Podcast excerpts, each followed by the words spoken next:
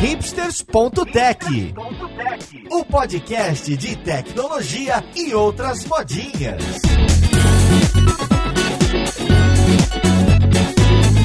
Olá, caríssimo ouvinte, seja muito bem-vindo a mais um episódio do seu podcast favorito. Meu nome é Paulo Silveira, esse aqui é o hipsters.tech e hoje a gente vai falar de dados, de inteligência artificial e de assistentes com um banco muito grande com o time do Bradesco, ver como que eles evoluíram, como eles trabalham com dados, como eles trabalham com atendimento. Então vamos lá, podcast, ver com quem que a gente vai conversar.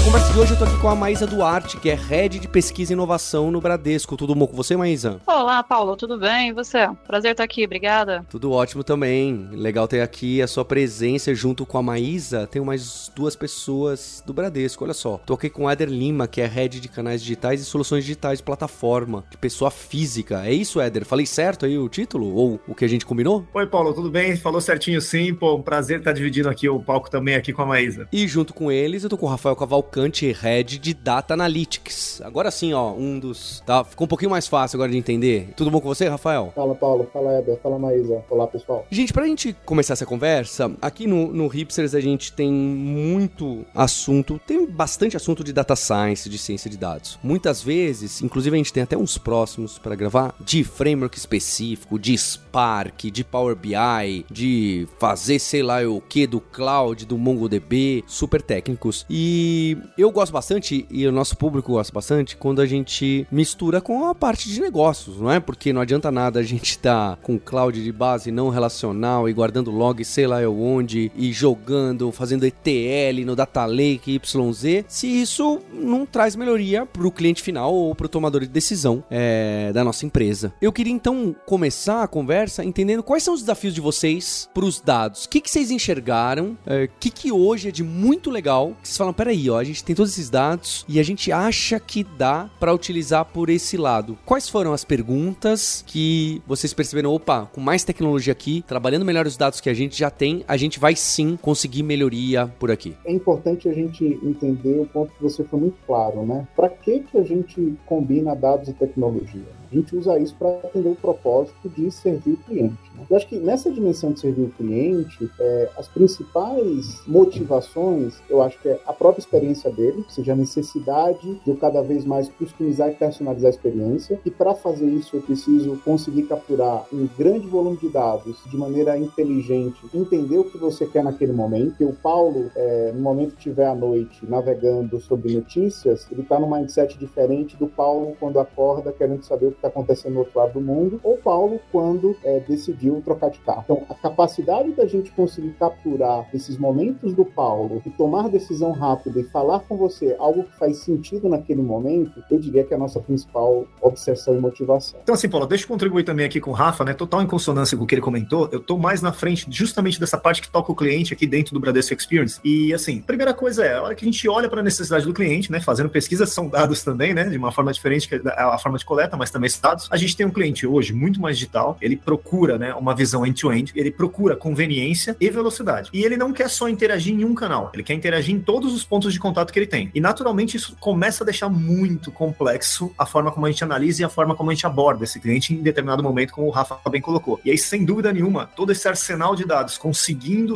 virar informação nos dá aí a segurança de saber a hora de falar com esse cliente e até o tom dessa mensagem. Até porque a gente sempre pensa, né? Ó, oferte esta oferta para Maísa neste momento. Ok, mas em qual formato? Isso também é possível de ser otimizado. Então aqui tem mais uma oportunidade que a gente utiliza com esse volume gigantesco que o Bradesco tem aqui de informação. E, bom, gente, do meu lado, a gente olha como pesquisa e inovação, né? Então eu resumiria em né, algumas perguntas. A primeira, qual é a dor do cliente hoje? Então traz muito do que o Eder colocou e do Rafa de como compreender esses dados. Como que eu personalizo, como que eu resolvo essa dor, né? Que a gente está falando para o curto prazo, porque está acontecendo agora. E aí, olhando um pouco da pesquisa e inovação, como é que a gente olha para dor que vai acontecer né, no próximo ano, nos próximos meses, e é aí que a gente atua. Nem tudo está na visão do cliente, mas o dado conta pra gente. Então, o nosso ponto é entender isso. O que, que o dado está mostrando pra gente hoje das dores né, que o cliente tem, que elas que estão chegando, porque a gente sabe muito bem que cada vez mais a gente tem essas experiências, né, end-to-end, como o Eder trouxe pra gente, em outras né, empresas, né, não só do setor bancário. Então, nós do setor bancário, a gente não é só comparado com bancos, mas com diversas empresas. Então, como que a gente melhora essa experiência, né, olhando para hoje e para o futuro também? Vocês querem contar para mim um, um, caso? Então, como que é? Como que vocês podem exemplificar algo que aconteceu dessa forma? Deixa eu puxar aqui usando a nossa Bia aqui como um exemplo, né? Hoje, assim, vamos, vamos dividir aqui os conceitos aqui do, das modelagens de dados e como a gente pode utilizar. Um conceito bem, bem simplista aqui, extremamente simplista. Vou dividir isso aqui em alguns clusters. Um dos clusters, sem dúvida nenhuma, é como eu consigo pegar essas informações e interagir com o cliente. É a essa atribuição, que são as IAs, os grandes bots de atendimento, você tem toda uma frente de saque, por exemplo. Então, pô, eu não preciso de uma operação gigantesca para fazer uma triagem desses clientes pelas dores que eles estão tendo. Dali para frente, usando uma, uma, inteligência artificial, eu consigo já entender para supostamente o que ele precisa de informação, responder de forma proativa, se você já tiver essa informação, ou direcionar ele para um especialista. Lembra que no nosso mercado a gente tem algumas dúvidas complexas, diferente de outros mercados mais simples, como de repente eu quero saber o tracking da, né, do meu pedido, é uma informação até 0 e 1, um, né, onde ele está ou um prazo. Quando você fala de um crédito imobiliário, você pode estar desde um documento específico que está travando o seu processo, até taxas, enfim, né, até outros tipos de informação que você precisa de ajuda. Então a IA consegue fazer essa triagem para levar para um especialista ou para um atendimento simples ou até responder. Aqui está um dos exemplos que a Bia já contribui dentro da nossa esteira, otimizando redu reduções de custo, melhorando a experiência do cliente e atendendo rápido. E Éder, vou aproveitar sua deixa para contar um pouquinho antes que a gente, onde a gente coloca pesquisa, né? Então, posso dizer que, por exemplo, tem dois pilares aí que a gente investe, né? Em como transformar essa conversa cada vez mais fluida, com mais contexto, mais personalização e ao mesmo tempo trazendo essa proatividade que você comentou, né? Então, não é fácil ser proativo, antecipar o problema e não é fácil é, melhorar o que a gente chama de curadoria, né? Como que nós alimentamos esses sistemas de inteligência artificial. Então, é com esse olhar de pesquisa que nós olhamos, né, de forma a atender o negócio, né, com o olhar no cliente. Eu acho, Paulo, é, que tem uma perspectiva complementar que eu vou colocar aqui, que os dados permitem a gente entender também o cliente que não tem como hábito de conversar com o assistente virtual, e a gente conseguir trabalhar tanto em trazer o canal de contato que é mais conveniente para ele, porque esse Brasilzão é enorme, né? Tem o Éder, tem a Maísa, tem o Paulo, tem o João, que é milênio, está acostumado, já nasceu né, com o iPhone na mão, nasceu com o Android na mão, mas tem a avó do Rafael, tem a tia da Maísa, o João, que mora numa cidade no interior do Paraná, ou uma, numa grande capital do Nordeste, e não necessariamente eles ainda estão na onda digital, não necessariamente eles estão confortáveis ainda com o canal de atendimento, ou às vezes eles simplesmente têm o hábito de fazer com a experiência que ele vai no ponto de atendimento ser algo importante do dia dele. Então, a gente entender e ter o olhar personalizado para o cliente é fundamental. Evidentemente, a gente convidando ele para um canal que é diferente, então tem essa missão de inclusão que é importante, mas também entendendo onde está esse cliente para garantir que ele possa ser assessorado adequadamente nesse ponto. Então, eu acho que a personalização ela traz essa dimensão super importante no meio digital que a gente colocou aqui. A Bia é uma realidade, são mais de 2 milhões de clientes que, de maneira recorrente, falam com ela, conseguem é, de manhã, né, do mesmo jeito que eles acordam, vem no grupo da família Gissões, eles podem perguntar para a Bia qual é o saldo, eles podem pedir para Bia um comprovante do Pix, eles podem perguntar para a Bia quanto eu tenho de limite ainda de cartão para fazer. Ao mesmo tempo, eu tenho outro cliente, ele gosta de fazer isso no, no aplicativo dele, ele gosta de fazer isso no ATM. Então, garantir que a gente consiga comunicar com ele no lugar que ele quer, no momento melhor, é também uma fronteira que a gente incorpora muito essa conexão do dado com o cliente. Rafa, para fechar aqui, né, esse caso da Bia é muito interessante porque a gente vê, de fato, um comportamento super diferente do cliente lá dentro do, do app e no WhatsApp, né? Então, isso aí da fala, né, do regionalismo, a diferença, a gente viu muito acontecer quando a gente estava treinando ela, né, lá no transacional, né, que é aquele que a gente acessa dentro do app. Então, é um, um exemplo bem interessante, assim, que a gente teve muito contato com essa diferente forma das pessoas falarem, né? E um ponto interessante que o Rafa comentou também é esse do, do cliente não digital, vamos chamar assim, né, o que tem os costumes né,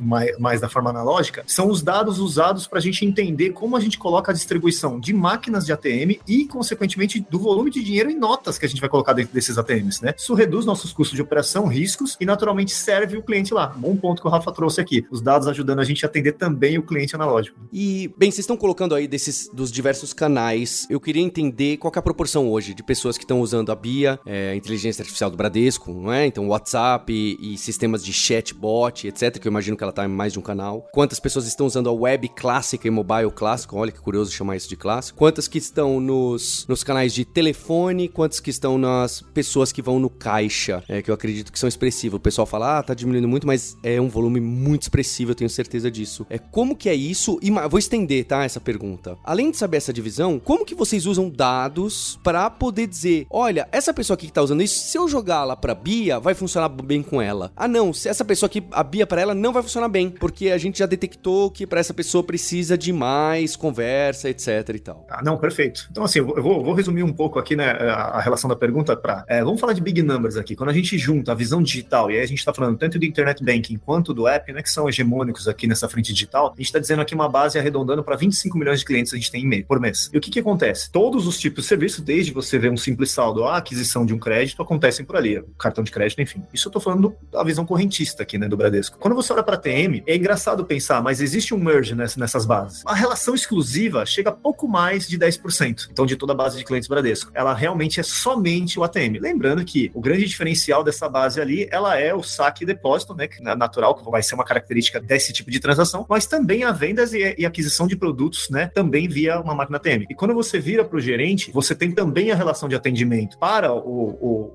vamos dizer, as transações básicas, como consultas aí, né? De saldo, extrato, cartão, enfim, mas está muito mais relacionado à venda de produtos e, naturalmente, a capacidade, especialidade que aquele gerente consegue te entregar dentro de uma agência. Eu acho, Paulo, esse, esses pontos de interação com o cliente em cada um dos canais é justamente o que norteia a gente conseguir capturar o que interessa a ele e o que faz sentido a gente trazer para uma assistente virtual, um concierge, como a Bia é, ajudar ele a resolver, né? Então, claramente, a gente colocou aqui um exemplo que saber qual é o seu saldo é uma coisa muito habitual, né? uma transação que é muito comum, né? As pessoas, às vezes, entram no seu mobile, é, no seu aplicativo, simplesmente para ver isso. Então, ao entender isso, a gente consegue é, priorizar, trazer essa transação, que foi uma das primeiras que a gente trouxe para ela. Né? Aí a gente vê que, de algum momento, a gente tem muito cliente que faz a transação né, de transferência, faz um Pix com frequência no seu aplicativo, até mesmo é, outro canal. Então, a gente consegue capturar isso e trazer a Bia para conseguir ajudar ele. Quando a gente traz né, é, um assistente virtual para fazer isso para ele, a gente abre a possibilidade de se explorar outros territórios de interação. Né? Como, por exemplo, a gente conseguir fazer é, com que o cliente converse com a Bia. Né? Simplesmente fale com a Bia. Bia, quero, quero fazer um Pix e ela ajudar né, o cliente a fazer um Pix, que é uma, é uma das coisas que a gente já está já tá fazendo o call-out para garantir que, que esse serviço esteja lá. Então, a maneira com a qual a gente trabalha é muito nesse sentido, né? Entender que o cliente está fazendo com frequência, o que ele gostaria, entender que isso, ao trazer para um assistente virtual, traz facilidade, traz conveniência e executar. Continuamente, né? Entender qual é o feedback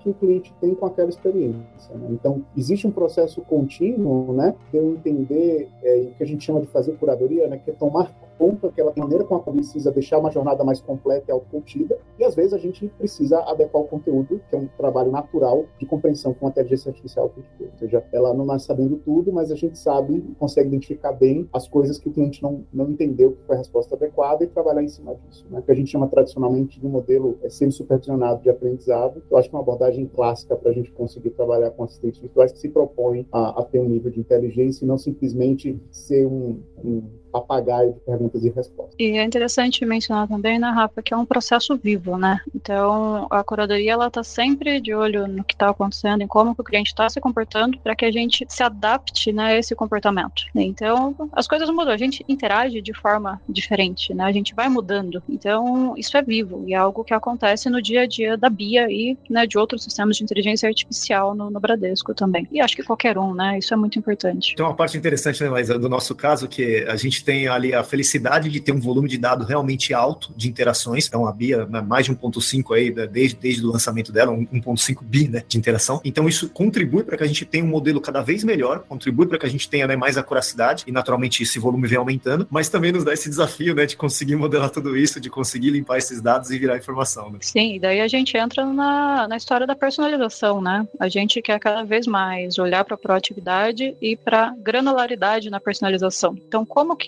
né, como você colocou no começo, Éder, como é que eu olho para o Éder? Como é que eu olho para o Rafa? E não, né, para né, o grupo ali de clientes, né, que estão Éder, Rafa, enfim. Né? É um desafio que a gente vem atuando, né? Maísa, você diz esse mecanismo de personalização da inteligência artificial em relação a entender os textos enviados? Seria isso? Ou em relação a, com o tempo, entender o que, que mandar para essa pessoa, que produto mandar para essa pessoa, ou é tudo isso? O que, que é essa, essa personalização? E também, quando vocês vão, né, que nem, ah, qual é o meu saldo? Ah, eu, qual é o meu limite? Ah, e etc. Quais são as contas minhas que estão agendadas? Também tem mecanismos para sacar quais são as perguntas que estão acontecendo com alguma frequência e que vocês ainda não sabem responder de forma automatizada. Não tem nada lá mapeado ainda, ainda direito. Também isso é descoberto de forma com dados. Partindo para a primeira parte da pergunta. Mas eu, eu, tem gente que acha que eu sou um bom podcaster, mas toda vez que eu faço duas perguntas ao mesmo tempo é uma prova de que ainda não sou. Veja bem, veja bem. Quer dizer que você abre a conversa para discussão, tá ótimo. Bom, na parte de personalização, ela permeia realmente tudo isso que você citou, né? Até hoje a gente vem utilizando um termo que chama hiperpersonalização, né? Basicamente, grosso modo, é tudo personalização. Mas, quando a gente fala de personalização pura, digamos, aí, Éder, Rafa, por favor, acrescentem aqui se a visão for diferente. E, gente, em IA, a gente sempre tem uma visão um pouquinho diferente um do outro. Ah, mas é quando a gente consegue, para um grupo de pessoas, fornecer um produto mais ideal, né? Que a gente consegue, de alguma forma, encontrar similaridades entre o Éder, o Rafa, o Paulo e sugerir um produto que seja legal para eles. É a Quando a gente... dos streamings, né? Ou seja, basicamente, como é que um streaming Boa. sabe se você nunca ter assistido nada, o que seria interessante para você, né? Uma abordagem de entender características fáceis da Maísa e pessoas como a Maísa assistir esses programas, né? Pode ser que as pessoas tenham gostado de outras coisas, pode ser que a Maísa não tenha gostado dessa sugestão. E é por isso que na interação que você tem com o streaming, normalmente ele diz assim, fez sentido para você essa sugestão? Porque no momento em que você diz sim ou não, você está reforçando, né, com um dado evidenciando que, olha, o caminho do meu algoritmo, né, da minha receitinha para te dar recomendação funcionou. Segue aí, Marcos. Muito bom, Rafa. É, é exatamente isso. Acho que você já resumiu muito bem. E aí, quando eu já tenho dados sobre aquela pessoa, sobre, por exemplo, se eu olhar para o Rafa, eu tenho certeza que ele é cliente há muito tempo do Bradesco. Provavelmente, se eu olhar lá, eu consigo entender ah, qual é o comportamento do Rafa, que tipo de lugar que ele gosta de frequentar, onde ele gosta de comprar. Será que eu consigo fornecer uma oferta para o Rafa? Vamos considerar aqui que, por exemplo, né, o Rafa está num, grupo de pessoas, mas eu não quero olhar para o grupo, eu quero olhar para o Rafa. Então, é aí quando a gente já fala de hiperpersonalização, que é algo né, que a gente vem avançando cada vez mais, é onde a gente quer chegar. Né? E aí até traz aqui, né, você fez a última pergunta sobre canais. A experiência completa é você conseguir personalizar em diferentes canais. O Eder fala comigo lá no WhatsApp, depois ele vai e liga na URA. Poxa, eu já sei o que ele falou antes, né? Então, toda essa sequência, ela traz né, a fluidez e aumenta a personalização. Então, a personalização, Paulo, na verdade, é tudo isso. Então, é, é difícil resumir personalização porque ela é bem ampla. Tem um, acho que um exercício aqui seria o seguinte, tá, Paulo? Usando aqui o que o Rafa comentou. A gente entende, pelo seu perfil, que você tem uma propensão a aceitar uma assinatura recorrente de um Pix que você sempre envia para, sei lá, alguém que você divide um apartamento. Vamos dizer isso. Vocês dividem um apartamento ali, então pagam um aluguel juntos, então todo mês você manda isso. Eu entendo que você poderia ser propenso a essa recorrência. Agora, o valor exato, isso é a hiperpersonalização que a Luísa falou. Ó, você está dentro de um cluster né, de, de recorrência de Pix, mas agora a gente está entregando para você exatamente a sua recorrência de Pix, né? E aí ela é extremamente personalizada. É a segunda é se vocês usam os próprios dados para detectar outras coisas que estão sendo demandadas, né? Ela conversa, é, eu mando uma, uma mensagem falando, olha, e será que eu posso pegar meu cartão de crédito e pagar com Pix invertido e também comprar uma bicicleta amanhã? Aí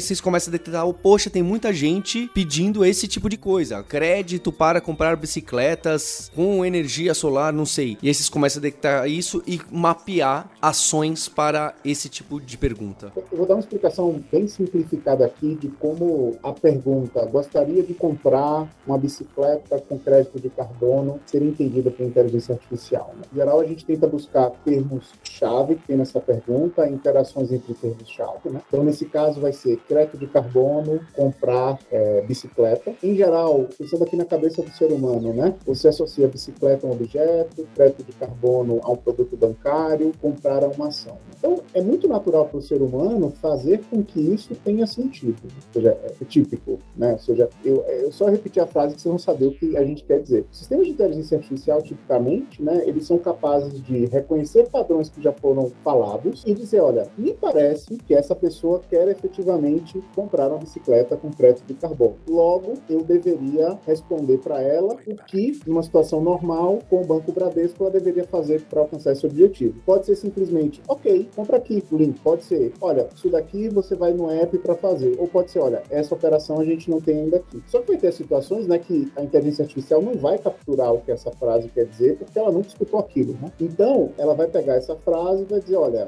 não sei ainda o que isso quer dizer dizer, é, mas eu estou aprendendo e tal. E a gente tem naturalmente um processo de curadoria, ver com frequência e com recorrência quais foram as coisas que a inteligência artificial não conseguiu responder, certo? Quais foram as coisas que ela até achou que tinha respondido certo e respondeu errado, ela captura isso com feedback negativo e coloca uma nova base de conhecimento, né? Então, esse conhecimento assistido é justamente onde a gente consegue, com que a gente não soube responder naquela interação específica com o cliente, fazer com que o próximo cliente que tem uma pergunta parecida, e no momento em que essa intenção se torna relevante, seja respondido com aprendizado. Então, eu dei um exemplo muito simplista de como a gente consegue fazer com que o aprendizado aconteça com base na sua pergunta, Paulo.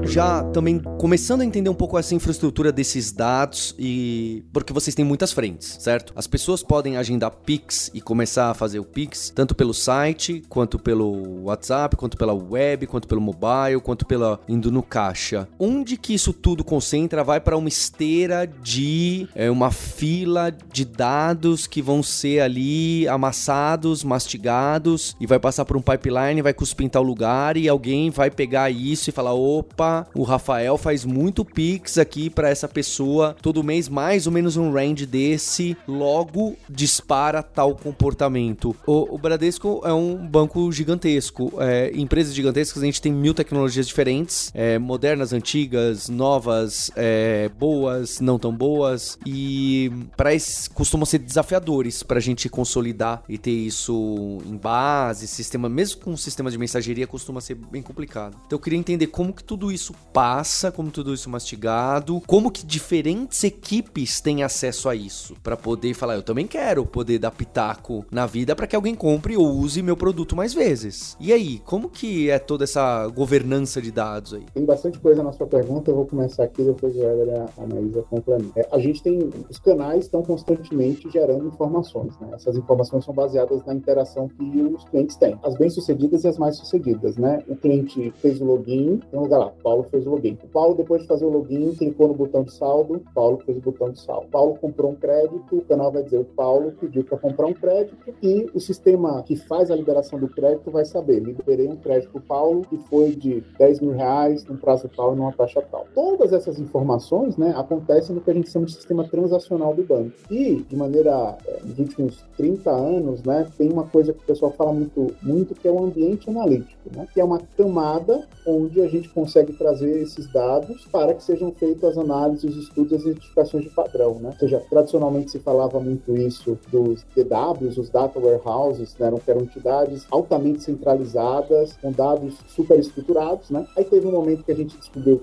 cara, centralizar tudo e tudo muito bem estruturado é muito complexo, eu não consigo atender as necessidades do negócio para entregar isso. É, então vamos, vamos criar os data lakes, né? Vamos botar os dados. Vamos, imaginar que eles não vão estar tão bem estruturados, mas vai ter um bocado de dado lá dentro e eu vou ter agilidade para fazer. Aí teve um momento em que a gente viu que isso poderia gerar, os lagos poderiam virar pântanos, porque eu tinha tanto dado que eu tinha dificuldade das pessoas utilizar. Aí a gente começou a criar entidades mais semi-estruturadas, onde eu usava as fortalezas do DW, as fortalezas fortalezas do Delta Lake e batizei isso de Lake. E atualmente o pessoal diz assim, olha, no fundo, no fundo, desde que a gente governe bem, o dado pode estar em qualquer lugar, você precisa ter um blueprint, deixe claro o que você está entregando de produto e você tem algo extremamente democratizado, que é hoje o pessoal fala muito de data mesh. Todas essas etapas têm um ponto muito fundamental, que é você garantir que toda organização extraia valor deste conceito. Né? Então, a gente tem um time de Data Analytics que tem umas duas, duas centenas de cientistas e engenheiros de dados. Eu tenho uma organização que tem 80 mil pessoas. Então, no momento em que eu tenho um ambiente analítico que é democrático e inclusivo, no qual eu consigo garantir que tenha um fluxo governado para garantir que cada pessoa tenha acesso às coisas que deveria haver, assegurando a privacidade dos clientes, eu consigo abrir para cada pessoa dessa organização entender padrões do que está acontecendo na sua base de clientes que ele atende, entender o que está acontecendo no canal responsável e, com isso, ter as grandes oportunidades. Eu acho que o segredo aí do início da resposta à sua pergunta é garantir que, independente independente do paradigma que eu estou adotando, independente se eu estou hoje ou vou estar daqui a 10 anos, é entender que democratizar o conhecimento vai fazer com que a gente construa melhores soluções, porque a gente vai construir em conjunto. Cara, eu achei fantástico esse ponto, Rafa. Justamente assim, aqui, Paulo, nesse jogo, né, eu sou um cliente do Rafa aqui com a frente de canais, né? E naturalmente, pô, para eu conseguir pilotar esse carro, entender se eu tô tendo né, algum problema técnico numa faixa de login, em algum dos funis aqui de conversão de algum produto, eu preciso desse dado o mais rápido possível. Eu preciso desse dado limpo para que meus analistas consigam entender, absorver e tomar uma decisão. E naturalmente, se for um erro técnico, que o time de tecnologia consiga né, tomar a decisão rápida e a gente sanar esse problema. E essa é uma relação que é de responsabilidade das áreas né, de negócio, produto, enfim, as áreas que estão realmente operando aquilo. E normalmente você vê que nas empresas é, se joga essa responsabilidade para o time de dados, né? Que tem que, é, tem que não só coletar, mastigar tudo isso e ainda dizer que está dando de errado. Não, ele tem que aculturar a empresa a ser data-driven. E daqui para frente, cada área de negócio tem que conseguir usar isso. É, e assim como o Eu também, né, recebo os dados ali do, do Rafa, né, tanto para nossa equipe interna quanto também quando a gente trabalha com parceiros, como universidades, né, que nós temos alguns contratos. Então, o, o Rafa, além de prover para a gente todo esse dado, né, e como tudo isso se relaciona, ele também cuida de como que isso deve ser colocado do ponto de vista de segurança, porque, né, se eu estou trabalhando com parcerias, como que eu posso disponibilizar esse dado, como que eu posso extrair informações e pensar aí, né, no que a gente falou da proatividade, personalização e tudo mais, né? Então, o trabalho de gestão, governança de dados, ele é o pilar de de tudo isso. Senão, além de você poder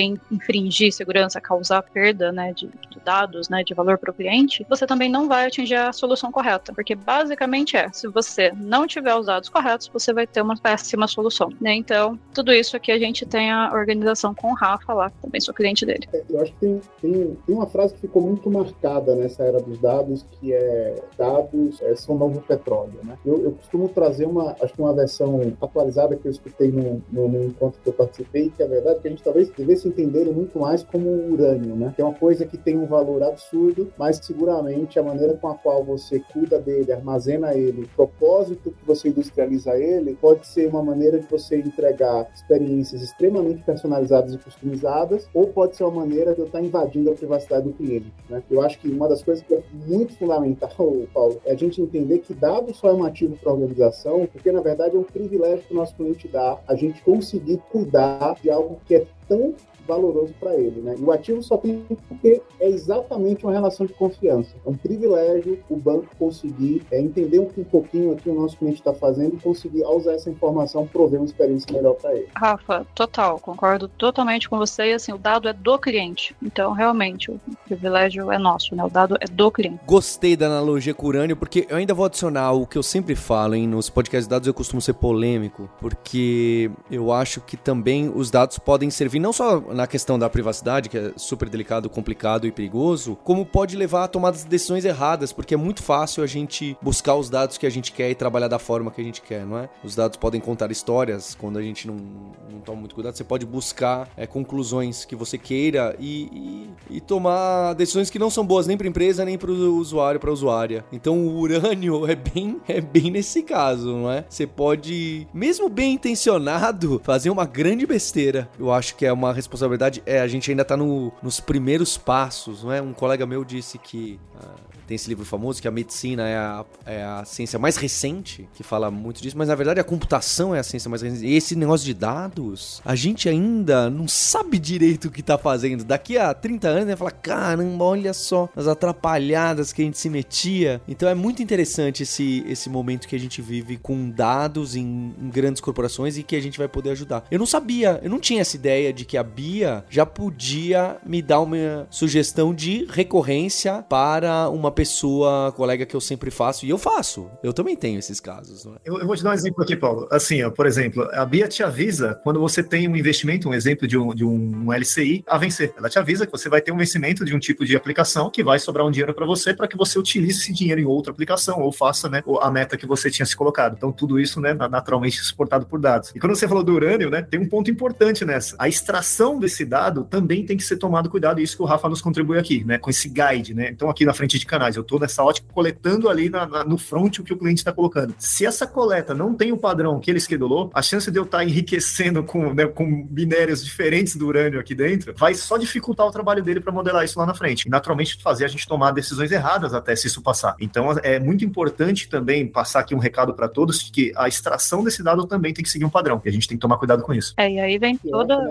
questão, Por favor, Rafa. Tem uma questão importante de contexto, né? Você pode, você pode no seu aplicativo de celular configurar várias coisas, né? E você pode, por exemplo, configurar e dizer quantos passos, né? Você deu e dizer, olha, foi um dia legal, você se exercitou bem ou você precisa levantar, né? Mas vamos pensar o que significava em 2019 o celular do Rafa dizer que ele estava ficando muito tempo parado. Significava provavelmente que o Rafa estava sendo sedentário e tal. Agora, esta mesma informação gerada pelo mesmo celular do Rafa, em abril de 2020, que foi o momento que todo mundo ficou em casa, passou a ter um significado completamente diferente. Não necessariamente eu estava ficando em casa porque eu não estava querendo me exercitar, é porque simplesmente a gente estava num momento em que o contexto fazia com que aquele mesmo dado, gerado pelo mesmo usuário, pelo mesmo celular, tivesse significado brutalmente diferente. Então, eu acho que entender né, a maneira como você gera, entender o conteúdo dele, entender o contexto no qual ele foi gerado, é muito importante. O que eu ia acrescentar, Rafa, é, além disso, a responsabilidade que nós temos quando nós lidamos com dados. Os dados representam a sociedade, e então nem tudo é legal. Então, o que o Eder disse, né, a gente tem que ter todo esse cuidado no padrão dos dados e também a visão de responsabilidade, né,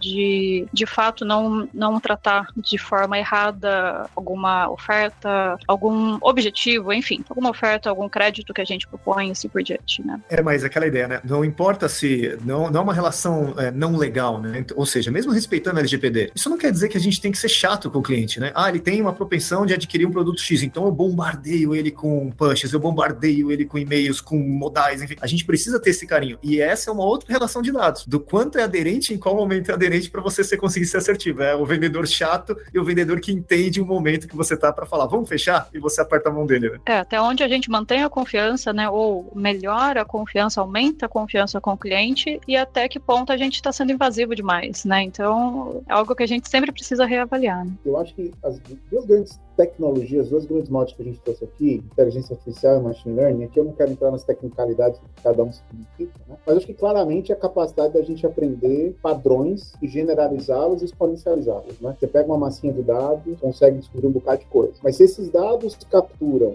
vieses, preconceitos, dado que você tem que ter aplicar uma técnica de generalização para você não exponencializar preconceitos e bias, é brutal. Seguramente é absolutamente inaceitável a gente fazer qualquer tipo de discriminação por gênero. Né? Se eu dissesse aqui que a gente construiu um modelo que entrou uma variável de gênero para avaliar a capacidade de pagamento de uma pessoa, é absolutamente inaceitável. Só que a sofisticação, a complexidade, o volume de dados surgiu a tal, tal volume que se a gente não conseguir explicar por que uma determinada variável entrou no modelo, eu posso estar simplesmente pegando uma variável que parece inofensiva e ela captura preconceito, ela captura viés. Se, por exemplo, eu achar que, poxa, não entrou gênero, mas entrou percentual de gastos que são feitos em cabeleireiros e salão de beleza uma variável que parece inofensiva, mas quando eu olho essa variável, se eu digo que ela tem um valor diferente de zero e 90% da população é população de mulheres ou de homens, significa que eu estou capturando um viés. Esse viés poderia ser absolutamente indesejado, quem fez o modelo poderia nem capturar isso, mas é absolutamente inaceitável que eu coloque algo disso em produção. Porque aí entra o conceito da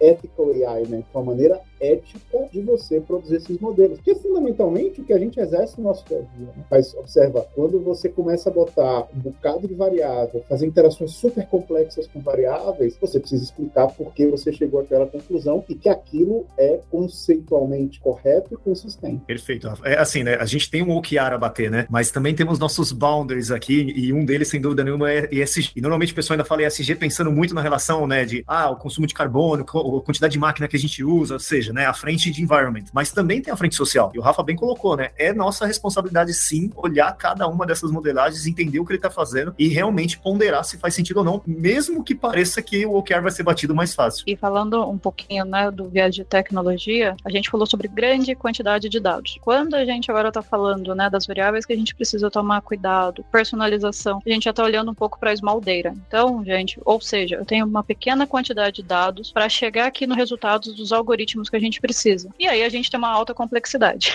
Então não tem almoço grátis. Às vezes, quando né, imagina que a gente explora algum tipo de dado, né, é fácil, por exemplo, identificar que mulher tem um comportamento e homem tem outro. Se eu tirar aquela variável, eu não vou ter o resultado no final que eu espero. Eu tenho que tirar. É isso, porque senão eu estou enviesando. E aí abre-se o desafio né, de buscar técnicas de, de machine learning que consigam tratar com uma quantidade menor de dados, que eu vejo aí que é o futuro, inclusive, né, da inteligência artificial, como que a gente explora pequena quantidade de dados.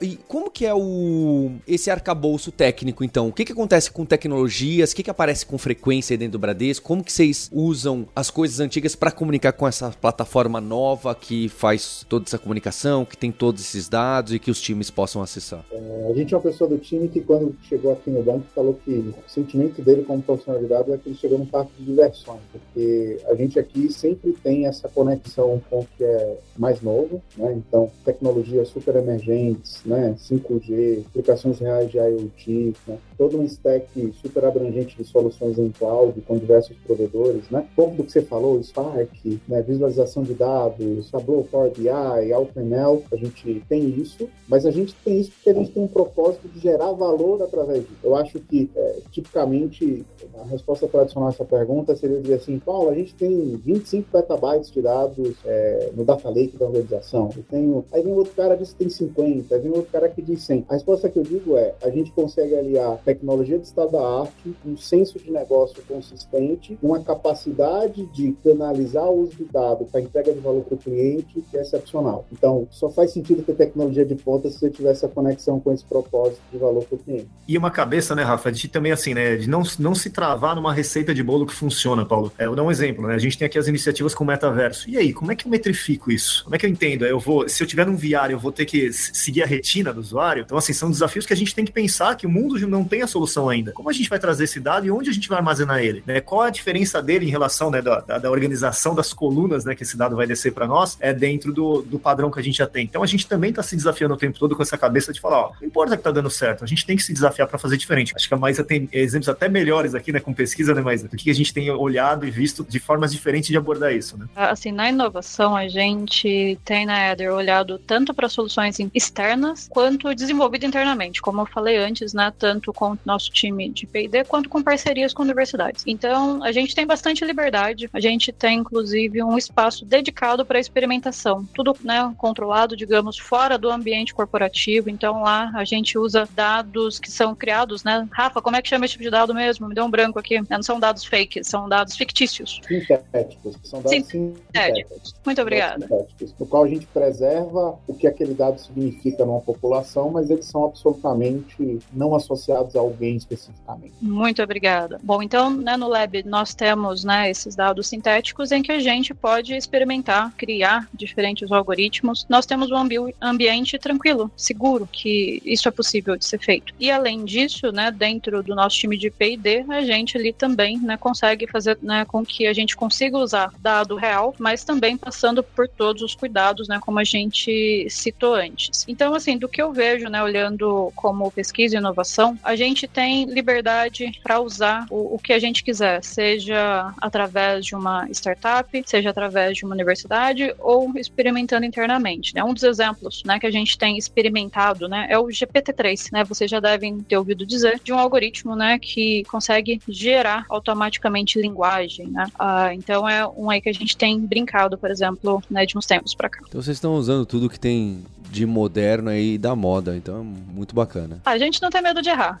A gente quer experimentar o quanto antes, né, e ver aquilo que pode atender melhor o nosso cliente, trazer mais potencial, né, principalmente para o nosso cliente, né, e isso vem pra gente, né. Bem, acho que é interessante ver essa evolução, porque eu lembro do lançamento da Bia anos atrás, e obviamente era só o começo, não é? Era um mecanismo incomparavelmente mais simples do que que tem hoje que vocês estão me descrevendo aqui. Então dá pra gente ver essa evolução, da tecnologia, do banco, das equipes de tecnologia. Então eu queria agradecer o, Bradesco, o time, a equipe da Lura que fez essa ponte aqui pra gente gravar o podcast. É, e agradecer especialmente a você, ouvinte, pela audiência, pelo download por recomendar esse episódio. E a gente tem um compromisso na próxima terça-feira. Hipsters, abraços. Tchau.